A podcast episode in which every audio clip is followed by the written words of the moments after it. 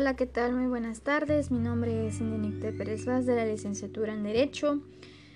Ejecutivo UNIT Campus Cozumel, cuatrimestre 9 y en este podcast hablaré de la suspensión condicional del proceso. Comenzamos. Para empezar, ¿qué es la suspensión condicional del proceso? En el artículo 191 encontramos que es el planteamiento que hace un fiscal o el imputado o cualquiera de las partes al juez de control y que contiene una forma de pago de la reparación del daño y en compromiso por parte del imputado que se va a someter a una o varias condiciones que se le imponga. Para obtener ese beneficio, en caso de cumplir de cumplirse se extinguirá la acción penal.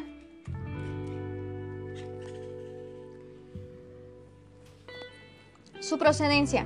En el artículo 192 encontramos que su procedencia de la suspensión condicional del proceso a solicitud del imputado o el Ministerio Público, con acuerdo de aquel procederá en los casos en que se cubran los requisitos siguientes. Que el auto de vinculación a proceso del imputado se haya dictado por un delito cuya media aritmética a la pena de prisión no exceda de 5 años que no exista oposición fundada de la víctima o ofendido y que se hayan transcurrido dos años desde el cumplimiento o cinco años desde el incumplimiento de una suspensión condicional anterior en su caso.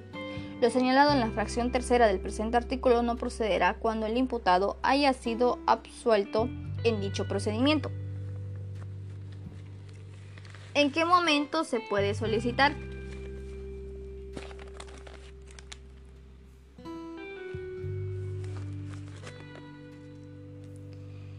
Al igual que el procedimiento abreviado después de ser vinculado a proceso y antes de que se dicte la vinculación a proceso. ¿Cuáles son los efectos de la suspensión condicional del proceso? Este tiene dos funciones. Interrumpir los plazos de la prescripción y, si cumple las condiciones que se plantean para la suspensión, es extinguir la acción penal. ¿Cuáles son sus condiciones? Las condiciones por cumplir durante el periodo de suspensión condicional del proceso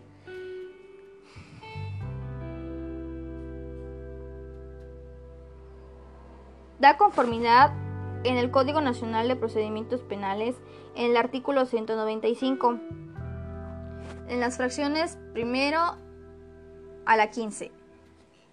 Es decir, que el juez de control fijará el plazo de suspensión condicional del proceso que no podrá ser inferior a seis meses ni superior a tres años y determinará imponer al imputado una o varias de las condiciones que deberán cumplir en los cuales de forma anunciativa más no limitada se señala.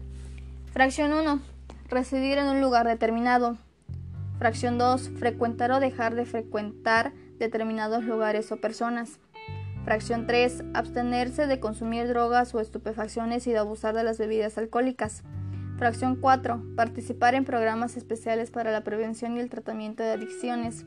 Fracción 5. Aprender una profesión o oficio o seguir cursos de capacitación en el lugar de la institución que determine el juez de control.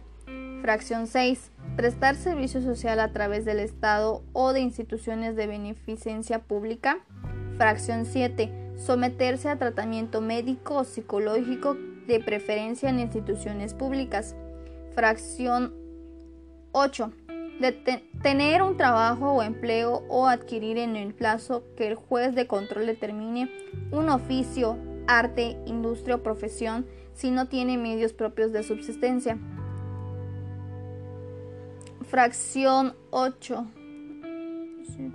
8. Fracción 9 Someterse a la vigilancia que determine el juez de control. Fracción 10. No poseer ni portar armas. Fracción 11. No conducir vehículos. Fracción 3. 12. Abstenerse de viajar al extranjero. Fracción 13. Cumplir con los deberes de deudor alimentario. O fracción 14 y última. Cualquier otra condición que a un juicio del juez de control logre una efectiva tutela de los derechos de la víctima. Para fijar las condiciones, el juez podrá disponer que el imputado sea sometido a una evaluación previa. El Ministerio Público, la víctima u ofendido podrán proponer al juez de control condiciones en las que consideren debe someterse el imputado. Y el juez de control preguntará al imputado si se obliga a cumplir con las condiciones impuestas y en su caso lo preverá sobre las consecuencias de su inobservancia.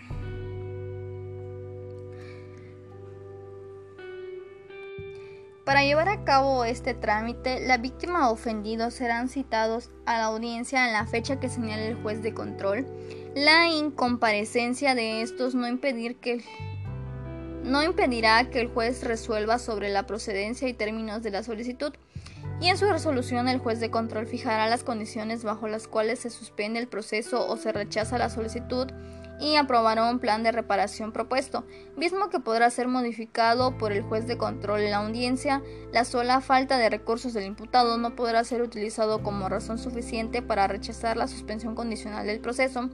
La información que se genere como producto de la suspensión condicional no podrá ser utilizada en caso de continuar el proceso penal.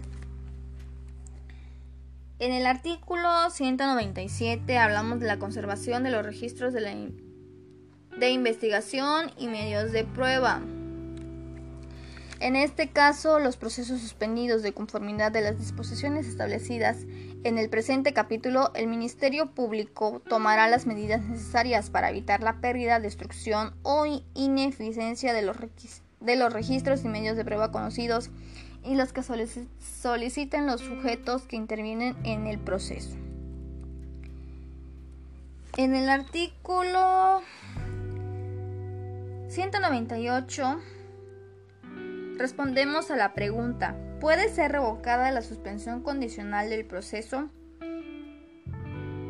Esta respuesta es sí, ya que puede ser revocada por el beneficiario que debe de cumplir ciertos requisitos, ya que si éste deja de cumplirlos con alguno de los requisitos planteados de manera injustificada, puede acudir al juez de control para efectos de una revisión y posteriormente la renovación de estos beneficios. En el artículo 199 encontramos que la suspensión condicional interrumpirá los plazos para la prescripción que lo de la acción penal del delito que se trate cuando las condiciones establecidas por el juez de control para la suspensión condicional del proceso, así como el plan de reparación, hayan sido cumplidas por el imputado dentro del plazo establecido para tal efecto sin que hubiese revocado dicha suspensión condicional del proceso, se extinguirá la acción penal, para lo cual el juez de control deberá decretar de oficio o a petición de parte el sobreseimiento. Es importante verificar el acuerdo previo. En el artículo 200 encontramos que es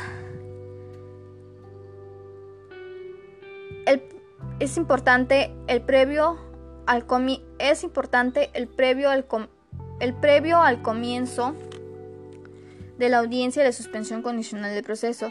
El Ministerio Público deberá consultar en los registros respectivos si el imputado en forma previa fue parte de algún mecanismo de solución alterna o suscribió acuerdos reparatorios debiendo incorporar en los registros de investigación el resultado de la consulta e informar en la audiencia de los mismos.